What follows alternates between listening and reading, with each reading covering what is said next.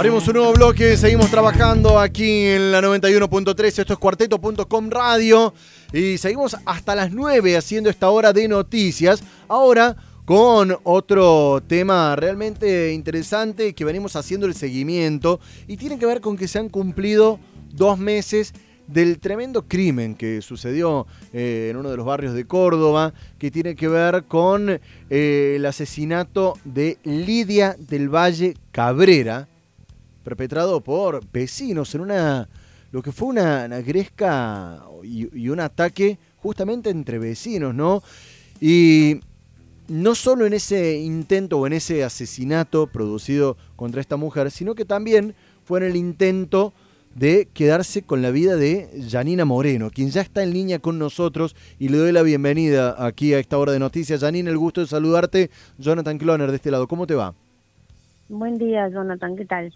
Bueno, Janine, se cumplen dos meses, eh, lamentablemente te, te, acompañamos acá en el dolor después de la pérdida del asesinato de tu madre. Eh, déjame preguntarte cómo viene hoy, por hoy, la causa, cómo está el tema. Bueno, me llamó la secretaria del abogado, me dijo que estaba todo muy avanzado. De todas maneras, eh, sabemos que están los tres detenidos, todavía porque no hay juicio, no hay condena eh, por eso, en una pequeña carta que yo hice y, transmití a través de redes, eh, tenemos una marcha ahora el día viernes a las 20 horas acá en la esquina de Chachapoy y Padre Luis Monti para seguir reclamando y pidiendo justicia y que, que no pare el pedido, ¿sí?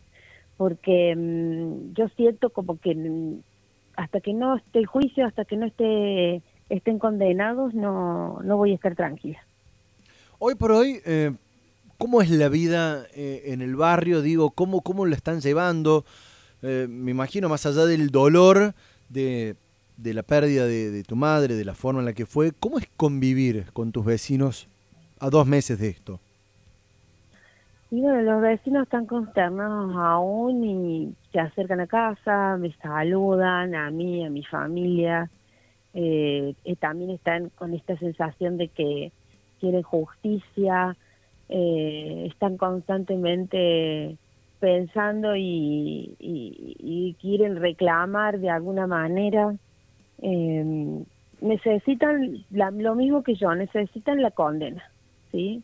Eh, mucha gente se me acerca y me pregunta cómo estamos, si, si necesitamos algo, y lo que necesito es que la gente nos siga acompañando en este pedido que que por más que, que sepamos que hay una condena eh, que es perpetua para dos de los detenidos, hay un pedido, eh, todavía no, está, no, está, no es cosa juzgada todavía.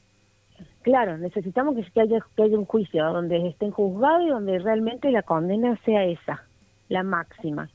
Eh, ya sabemos que acá en la Argentina la condena máxima de cadena perpetua son 25 años. Eh, y no debería ser así. Para un crimen cometido como el de mi mamá, para varios crímenes así como estos, debería, la cadena perpetua debería ser toda la vida, no salir más. Son personas peligrosas, lo, lo, voy a decir siempre, son personas peligrosas para la sociedad. ¿sí? Personas como, como ellas no deberían estar libres nunca. Nunca, no por lo que me pasó, no por, por, el, por, por el hecho en sí, sino por eh, los antecedentes que ellos tienen eh, de violencia en contra de las personas, en contra de las mujeres, por cómo se manifestaban verbalmente, no solamente con nosotras, hay un montón de denuncias de otras personas que se han ido llegando después de lo que pasó.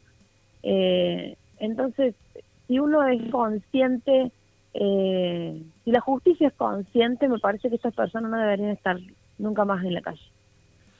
Repasamos, son tres personas las detenidas, que eran eh, padre e hijo, y la tercera persona, recuérdame, por favor, Janina. Es, es la hija, la hija. Ah, la que, padre y sus dos hijos. Y sus dos hijos. Ella es la que estaba en la fuerza policial, la hija.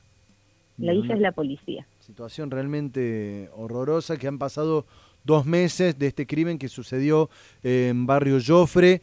Eh, Janina que también fue víctima y, y afortunadamente podremos decir pudiste salvar tu vida. El viernes que viene, próximo viernes, 20 horas, estarán marchando, recordamos, en la esquina de las calles Padre Luis Monti, Chachapoyas, a las 20 horas. ¿Alguna condición, algo más allá de, la cuestión eh, sanitaria, de barbijo y demás? Eh, eh, ¿Habrá velas, luces, globos, algo como para la convocatoria, para acompañarlos desde acá? Sí Volvemos a pedir eh, que lleven velas para hacer una simulación de, antorchas y, bueno, que, la caminata por el barrio de manera pacífica, siempre lo recalque esto, de manera pacífica, eh, de que no, no haya violencia.